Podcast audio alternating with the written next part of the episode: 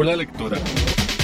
Bueno, mi consejo para leer cuando se está enamorado es intentar encontrar libros de amor, pero no necesariamente de pareja, sino en general, como por ejemplo de amor de amigos o de amor familiar. Siento que eso ayuda a ampliar mucho el espectro del sentimiento y es algo muy bonito porque uno lo aprende un poco más como en realidad es, sino como uno se lo han enseñado.